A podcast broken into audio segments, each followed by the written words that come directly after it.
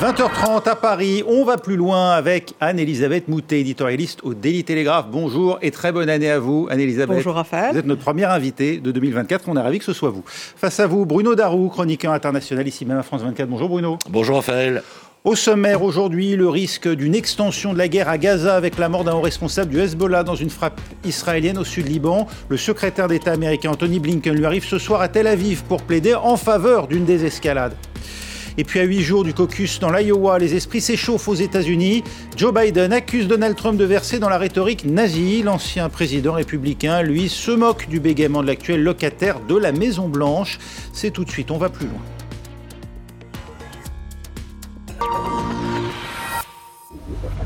C'est sa quatrième visite au Proche-Orient depuis les attentats du 7 octobre en Israël. Anthony Blinken est attendu à Tel Aviv ce soir après une escale à Riyad dans la journée. Le chef de la diplomatie américaine qui vient une nouvelle fois plaider pour une désescalade auprès des autorités israéliennes. Claire Duhamel. Anthony Blinken n'est pas encore arrivé en Israël, mais c'est une visite qui s'était fait euh, attendre pendant longtemps puisque euh, le contexte régional est particulièrement tendu après trois mois de conflit. Euh, l'objectif principal d'Anthony Blinken, ça sera de prévenir une escalade régionale alors que les échanges de tirs d'artillerie avec le Hezbollah sont quotidiens. Aujourd'hui, une frappe a tué l'un des hauts commandants du Hezbollah, Wissam Al-Tawil, qui opérait dans les forces Radouane depuis le début de la guerre, ce sont 135 euh, soldats du Hezbollah euh, qui ont euh, été tués. Et dans, dans une autre ampleur, eh bien, Anthony Blinken devra également s'assurer que la situation reste sous contrôle en Cisjordanie, occupée, où les raids de l'armée israélienne sont également très réguliers. Anthony Blinken se rendra à Ramallah après sa visite en Israël. Et puis, enfin, l'autre enjeu d'ampleur également, c'est de convaincre les Israéliens d'entrer dans une nouvelle phase de guerre à Gaza. On le sait, les les Américains euh, considèrent que euh, les Israéliens tuent trop de civils euh, dans ces bombardements sur la bande de Gaza. Ils demandent depuis plusieurs semaines aux Israéliens de changer de stratégie, d'autant que le chef de l'armée israélienne l'a dit hier dans une déclaration, les combats devraient durer, les combats terrestres devraient durer durant toute l'année 2024 et dans ce contexte, eh bien, cela ne peut pas continuer avec cette ampleur selon les Américains. Et puis Anthony Blinken s'est aussi exprimé sur un potentiel plan d'après guerre À Gaza, il a jugé euh, d'irresponsables euh, des propos de ministres tels qu'Itamar Benvir ou Bezalel Smotrich euh, qui demandent à ce qu'il y ait un transfert de population, à ce que les Gazaouis soient envoyés dans d'autres pays pour la, stratégie de l'après-guerre. Anne-Elisabeth, que peut obtenir Anthony Blinken des Israéliens qu'il n'ait concédé jusqu'ici? Alors, je ne sais pas ce, que le gouvernement israélien a en tête, mais je pense qu'il est possible de faire des, avancées dans le point de vue purement humanitaire. C'est-à-dire qu'ils ont déjà commencé à enfin envoyer de la nourriture à Gaza, ce qui est très important, et euh, il y a la possibilité d'ouvrir plus de couloirs, de, récupérer euh, euh, un peu le contrôle de ça, auquel cas ce serait déjà un avantage, parce que ce qu'on veut, à défaut d'un cessez-le-feu qui à mon avis n'arrivera pas, c'est au moins de rendre la possibilité pour la population d'aller dans des endroits où ils ne reçoivent, pas des bombes sur la figure et où ils puissent se, nourrir et être soignés. Alors c'est ça, à mon avis, la chose la plus importante. Sur le sur l'arrêt des combats, je ne pense pas que c'est le but israélien. Le but israélien, il y avait trois phases. La première phase, c'était la destruction des infrastructures, c'est ce qui a fait le plus de dégâts visibles. La deuxième phase consistait à, retrouver euh, ensuite le, personnel du Hamas euh, soit sous terre, soit quand ils se sont rendus. Il y a eu un moment où on a vu beaucoup de redditions. Et ensuite, maintenant, c'est essentiellement pour voir que le, pour, enfin, pour, pour, pour clore, ça, parce que pour les Israéliens aussi, c'est une guerre extrêmement difficile. Et donc, euh, leur point de vue, c'est que euh, ils ont fait à peu près 80% du travail avec euh, et, le dernier moment, c'est-à-dire maintenant ils sont en train d'achever quelque chose qui devrait, si j'ai bien compris, euh, dans leur tête, pas nécessairement dans la réalité, s'achever à la fin du mois euh, et qui est vraiment le, le, la, la, récupération maison par maison pratiquement de toutes les caches d'armes, de tout, de tout ce qui avait été mis en place par ce régime qui est un régime totalitaire, le régime de, Gaza, où il y avait des, prisonniers politiques, des gens qui étaient exécutés. Enfin, c'est pas pas un endroit sympathique géré par le Hamas. Et ils ont imposé euh, euh, des fabriques de bombes sous des hôpitaux. Ils ont imposé toutes sortes de choses. Et ça, les Israéliens veulent terminer ça jusqu'au bout. c'est possible, Bruno Darou, euh, de d'épargner davantage de vies palestiniennes sans pour autant empêcher les Israéliens d'aller au bout de leur but de guerre. C'est déjà ce qu'avait tenté de faire lors de son précédent passage Anthony Blinken. Oui, parce que cette demande, elle, euh, est maintenue hein, par les États-Unis, euh, d'essayer de... Ils ne leur demandent pas effectivement d'arrêter les, opérations, ils leur demandent de faire en sorte que ces opérations soient beaucoup moins coûteuses, euh, entre guillemets, en vie humaine, que ça ne l'a été jusqu'à présent. On est arrivé à 23 000 mm. morts de, de, citoyens de la bande de Gaza, ce qui fait 1% de la, de la population euh, totale de, cette enclave palestinienne. Donc euh, la demande, elle est maintenue. Alors effectivement, euh, ils estiment qu'ils ont effectué l'essentiel du travail dans le nord de la bande de Gaza. Par contre, dans le centre et le sud, c'est quand même pas, c'est quand même pas terminé. Et sur la durée de ce conflit, le porte-parole de l'armée israélienne a encore dit que de toute façon, tout cela allait continuer tout au long de l'année, moi, si j'ai si bien compris, hein, que ce serait pas terminé. Alors peut-être que l'essentiel des opérations sera terminé euh, fin janvier, mm. mais visiblement les, les Israéliens euh, euh, comptent rester encore euh, quelques mois pour vraiment terminer le travail. Alors il y a évidemment, ça c'est jamais dit publiquement, il y a peut-être aussi le fait que pour Benjamin Netanyahou, plus le conflit dure, plus l'élection américaine se rapproche, moins aussi on peut éventuellement euh, l'embêter entre guillemets avec ses euh, dossiers judiciaires. Donc tant qu'il tant qu'il fait la guerre, il sait qu'il est très impopulaire. Hein. Mm. Dans les sondages de popularité, il est à 15%. Tant qu'il fait la guerre, ça veut dire qu'il reste au pouvoir et secrètement sans doute, quoique il espère que si Donald Trump l'emporte euh, en novembre euh, cette année à l'élection présidentielle, le ciel s'éclaircira euh, un peu pour lui. Voilà, donc je pense que pour toutes ces raisons, ça va encore durer quelques mois, mais les Américains, eux, cette administration, eux, maintiennent leur demande parce que eux, évidemment, ils ont aussi en tête, pour des raisons différentes, le calendrier électoral. On va évoquer dans un instant. Voilà, et ils savent très bien que plus les semaines passent maintenant, plus ça va, ça, ça va avoir un impact sur la campagne électorale. Et ça, dans un parti démocrate très divisé, euh, les Américains, enfin l'équipe de Biden ne le souhaite pas du tout. On va évoquer la pression politique qui pèse effectivement aux États-Unis sur Joe Biden dans un instant, mais euh, restons, euh, si vous le voulez bien, sur Gaza. À la fois la durée de l'opération, ça on vient de l'évoquer, mais aussi l'après, parce qu'il y a aussi la question de l'après-guerre. Yoav Galant, lui, l'a dit, et peut-être d'ailleurs cela, disons, s'inscrit dans la continuité de vos propos, Bruno. Quand bien même Israël aurait mis un terme à ses opérations, elle ne compte pas déserter militairement Gaza. elle voit, d'après Yoav Galant, dans un premier temps des comités locaux palestiniens, puis une force internationale composée de pays arabes ainsi que des États-Unis et de l'Europe euh, euh, s'installer, euh, administrer civilement la bande de Gaza, tout en laissant à l'armée israélienne la capacité de continuer à y opérer militairement si nécessaire. Ce plan a-t-il l'aval ou des chances d'avoir l'aval de Washington, d'après vous, Anne-Elisabeth c'est pas un mauvais plan. Euh, et c'est intéressant parce que ça se rapproche du plan qui avait été présenté par MBS, le prince héritier séoulien, qui est l'homme fort du régime séoulien. Et c'était ça, c'est-à-dire qu'une période de transition qui durerait euh, 3-4 ans, pendant laquelle, d'une part, on reconstruirait, ce qui est indispensable, et pendant laquelle aussi, on, essaierait de faire les conditions d'une vie d'une société civile qui soit pas une société civile exclusivement tournée vers la guerre. Parce que euh, euh en ce moment, il y a des discussions qui ont des, des échanges de, de mots désagréables entre les Émirats arabes unis, par exemple, et euh, Israël au sujet des travailleurs palestiniens, dont une partie a fait tout de même renseigner euh, les gens du Hamas pour faire l'attaque du 7 octobre, et auxquels les Israéliens disent écoutez, on est désolé, pour le moment, on ne veut pas les faire rentrer sur le territoire encore. Euh, on ne sait pas lesquels ont fait ça, et on, est, on, est, on, se méfie. et les Israéliens ont dit bah, si vous pourriez leur payer des indemnités de chômage. Alors, Mohamed Ben Zayed, le, le, président des Émirats arabes unis, a dit absolument pas. mais tout ça, ce sont des questions qui posent. Mais la question qu'on peut se poser, c'est on voit bien dans la diaspora palestinienne que les, les, Palestiniens sont parfaitement capables d'être euh, des, des, des, ingénieurs, des, médecins, etc. Comment se fait-il que Gaza, depuis tout ce temps-là, et avec tout l'argent qui a été mis en, en, en, aide économique, je rappelle que c'est quatre fois par tête d'habitant et en, en, monnaie constante le plan Marshall pendant la même période, c'est-à-dire 30 ans. Euh, reconstruire l'Europe au lendemain de la Seconde Guerre mondiale. Pourquoi est-ce que c'est quelque chose qui a été exclusivement tourné vers la guerre contre Israël et pas à faire de l'industrie? Pourquoi est-ce que c'est pas devenu Singapour? On peut poser la question. Il y a c'est pas une question de, de, de personne. les capacités, on voit bien ce que font les Palestiniens euh, en diaspora. Oui, alors, certains pourraient vous répondre que les, les, Israéliens faisaient alors non pas une forme de boycott économique autour de Gaza, de blocus, pardon, euh, mais enfin tenez les choses Pourquoi un blocus s'il se crée une industrie Enfin, c'était la situation, c'est-à-dire que euh, les, les, zones de pêche, par exemple, étaient très limitées, euh, l'acheminement des marchandises était quand même euh, contrôlé. Voilà, ça c'est. Il y a, y a, deux frontières. Il y a une frontière égyptienne et une frontière israélienne. Alors. Israël et l'Égypte auraient, ce serait disons, joint pour étouffer économiquement euh, Gaza. Oui, alors pas pour les mêmes raisons. Hein.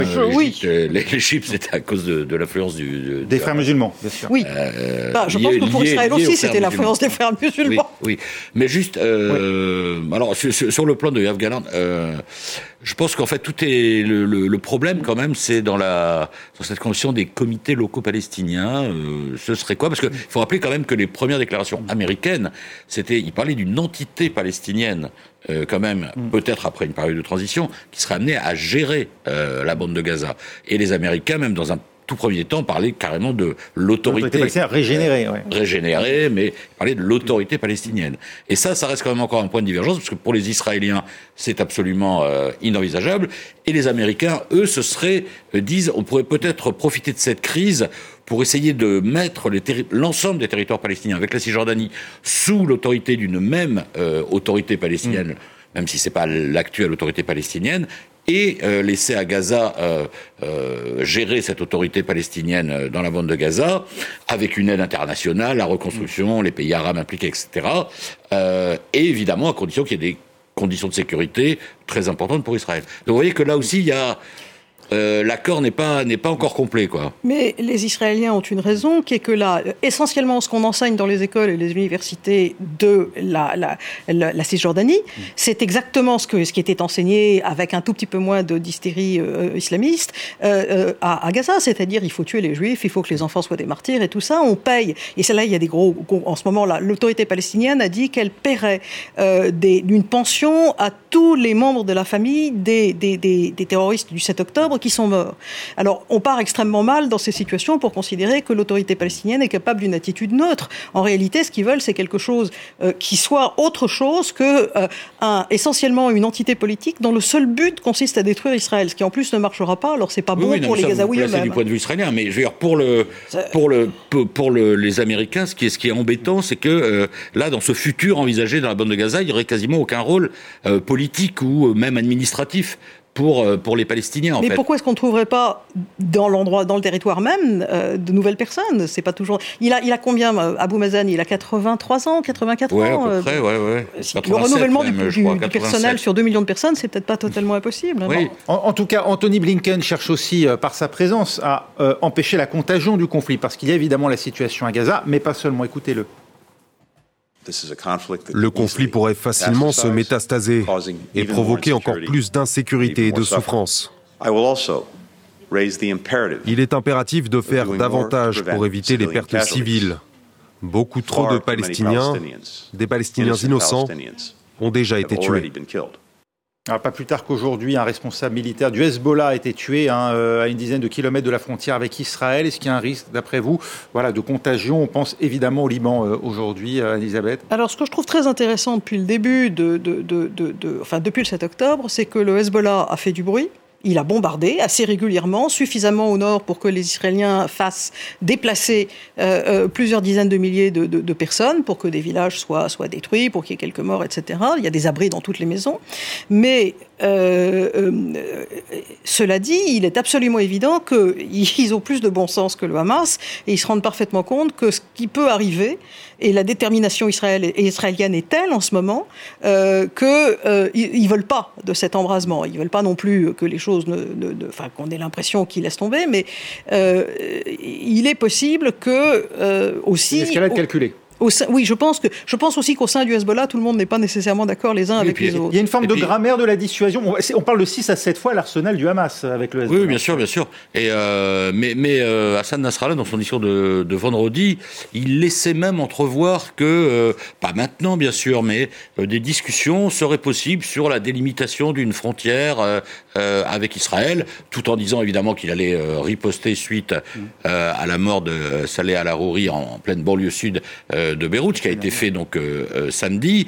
Euh, donc on a presque envie de dire, enfin c'est paradoxal de dire ça, mais que Nasrallah est un peu plus modéré ou réaliste que Netanyahou, qui lui, même sous pression américaine, parce que alors là, les Américains n'ont pas du tout envie que le, que le front nord euh, s'embrase, a quand même fait une déclaration très belliqueuse euh, hier, euh, en disant que s'il fallait frapper le, le Hezbollah assez profondément, il le ferait. Et d'ailleurs, ils ont abattu un chef militaire du, du Hezbollah ces, dernières, ces, dernières heures. Donc, et pour revenir à Anthony Blinken, c'est vraiment une... C'est vraiment une euh, les, les, les, Américains voient aussi que les Israéliens ont retiré euh, euh, cinq brigades du nord de la bande de Gaza, puisqu'effectivement les choses ont progressé pour Israël là-bas.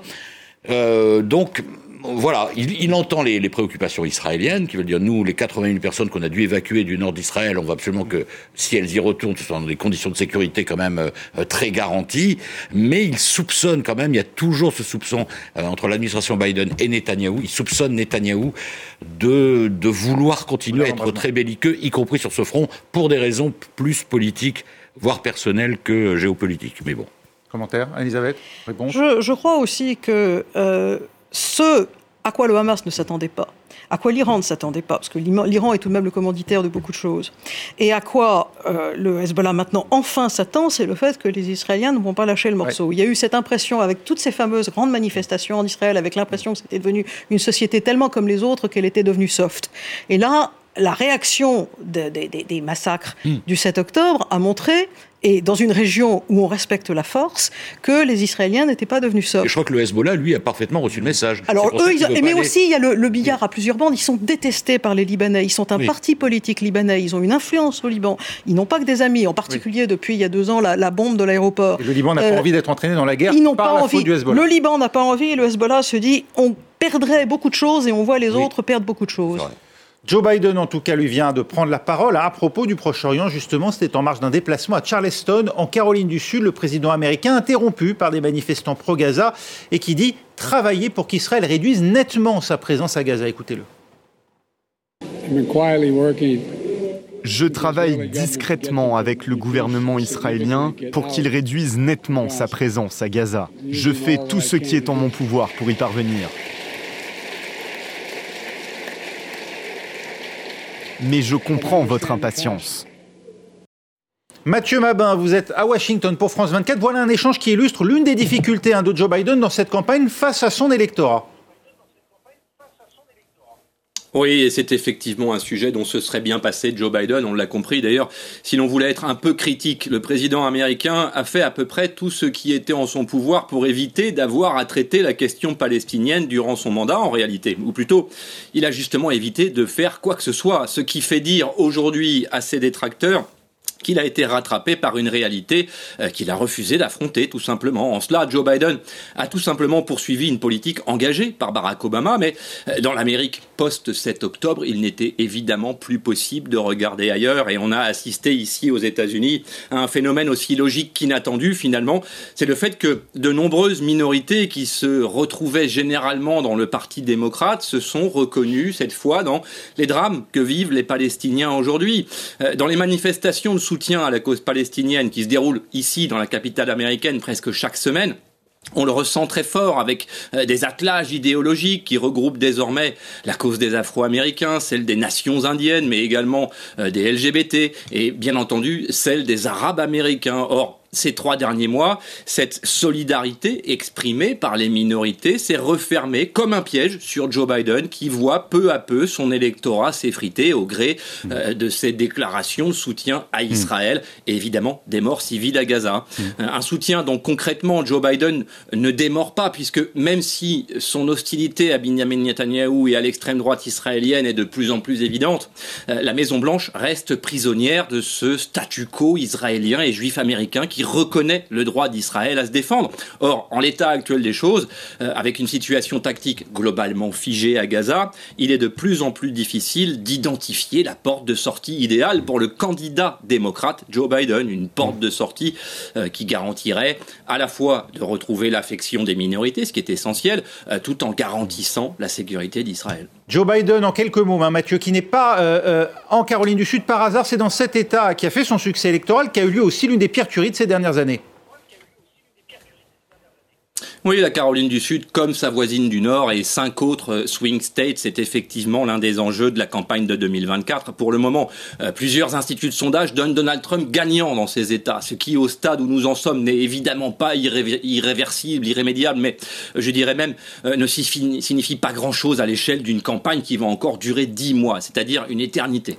Et oui, effectivement, la Caroline du Sud fait partie de ces symboles liés à la prolifération des armes aux États-Unis et qui ont littéralement traumatiser l'Amérique. Mais justement, la législation sur les armes reste l'un des dossiers inachevés de l'administration euh, Biden, avec d'autres comme la réforme des polices, euh, post-affaire George Floyd. Euh, c'est très probablement l'une des volontés de Joe Biden, ramener ces sujets justement sur la scène politique pour élever un peu le niveau du débat.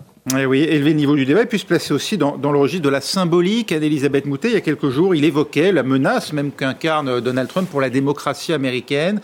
Euh, c'est euh, le registre nécessaire aujourd'hui pour Joe Biden solenniser son entrée en campagne? Alors, pour ses électeurs, oui pour le pays en général et pour attraper les électeurs du milieu, ceux qui n'ont pas encore décidé, euh, ça me paraît pas la bonne solution parce qu'en réalité, je pense que ça renforce Trump. C'est-à-dire que ça fait de Trump une espèce de monstre auquel on ne peut pas résister. Euh, et euh, beaucoup des critiques, y compris les attaques judiciaires mm. qu'il y a eu contre Trump, puisqu'il a quelque chose comme 91 chefs d'accusation différents euh, depuis les histoires du Capitole. Il y a plusieurs États maintenant qui ont retiré la possibilité de voter pour lui, mais c'est quelque chose qui doit être examiné dans les semaines qui viennent par la Cour suprême. Euh, et donc, à chaque fois qu'on dit cet homme n'est pas légitime, vous avez un énorme électorat qui dit écoutez, vous n'avez pas le droit de nous dire qui est légitime ou pas à recevoir les voix du peuple. Euh, je ne sais pas comment ça va se terminer, mais je ne suis pas sûr que ce soit le vrai registre. Il a raison ou pas de ramener finalement à chaque fois au 6 janvier 2021, euh, euh, quelques jours avant sa propre investiture, Joe Biden, l'enjeu même de cette élection? Bah, c'est effectivement une vraie question parce qu'en fait, il veut jouer en fait le, oui, l'argument euh, moral de la défense de la démocratie face à quelqu'un qui menace les fondements de la démocratie euh, américaine. Et euh, alors, je pense que ça peut être un axe de sa campagne, mais s'il en fait l'axe principal, euh, ça risque effectivement d'être contre-productif, notamment pour, euh, je crois qu'il y a à peu près un tiers des électeurs américains qui sont indépendants, hein, qui sont pas affiliés ni aux républicains ni aux démocrates pas sûr que, euh, effectivement, je suis d'accord avec ce que vous avez dit, euh, que ça ne soit pas contre-productif. Ce qui est un peu étonnant, c'est qu'il euh, ne met pas du tout en avant son bilan économique, qui est loin d'être, qui est loin d'être mauvais pourtant. les, les, Biden Economics bah, ont produit plutôt des, des résultats tout à fait présentables. On reproche souvent l'inflation. Oui, on reproche l'inflation, mais enfin sur un sur un mandat, qu'il s'agisse des, des, infrastructures, il a il a il a plutôt fait des, des, bonnes choses créer et des emplois, créer des emplois, et il le met pas euh, du tout euh, du tout en avant. Moi, je, je, crains que s'il ne il ne reste que sur cet axe là extrêmement euh, moral, au bout du compte, ce soit pas très efficace, et d'autant plus. Alors là, je reviens au petit impact de Gaza, mais que dans son propre camp, toutes les minorités dont parlait euh, Mathieu et les jeunes électeurs sont devenus plutôt pro. se euh, défient lui sur le plan moral, justement. Bah, tout simplement, reste chez eux euh, le jour où il faudra aller voter. Et donc ce sera un gros problème. Mais le vote est de moins en moins en personne et de plus en plus par courrier, ce qui est légal, mais qui veut dire que des gens qui organisent le vote et ça se passe euh, parfois plusieurs semaines avant le jour de l'élection, et donc toute la dynamique de l'élection américaine est changée par cette création euh, euh, du système, d'un système qui est un système complètement professionnalisé, des gens qui vont ramasser les votes et qui vont voter. Ça profite à qui, ça, Anne-Elisabeth, justement, cette capacité à, à, organiser le vote longtemps à l'avance, à le planifier pour le moment, ça a profité certainement dans l'élection de 2020 qui a été absolument gagnée par Joe Biden. C'est légal ce qu'ils ont fait, mais ça lui a certainement profité. Alors, je ne peux pas imaginer que les candidats républicains et les experts autour d'eux se soient pas rendus compte que c'était quelque chose qu'il fallait contrer, parce que chaque fois qu'un côté invente un truc, l'autre le retrouve. Euh, mais euh, ça change complètement la nature de l'animal. Et ça, les républicains en jouent comme d'un argument, euh, Mathieu Mabin, aux États-Unis, parce que c'est vrai, il y a eu des tentatives d'un certain nombre d'États dirigés par des républicains de ce qui s'appelait le vote suppression euh, dans, le, dans le langage des démocrates, de vouloir finalement radier ou empêcher un certain nombre d'électeurs souvent considérés comme des électeurs naturels du, du Parti démocrate, de pouvoir s'inscrire sur les listes électorales ou de voter à distance. Oui, d'ailleurs, ça soulève une question tout à fait sociologique en réalité. On sait que l'électorat de Donald Trump est euh, on va pas dire majoritairement, mais en tout cas significativement composé d'une population rurale par opposition euh, aux électeurs démocrates, qui sont euh, plus classiquement les habitants des grandes agglomérations progressistes américaines. on inclut Washington dedans mmh. d'ailleurs. cette population rurale est beaucoup moins familière à l'idée de ne pas se déplacer vers les bureaux de vote. C'est un événement dans le village américain, si vous me pardonnez cette expression, que de se rendre parfois en famille, parfois même euh, par canton euh, vers les, bureaux de vote américains euh, pour exprimer son droit de vote et ses droits constitutionnels.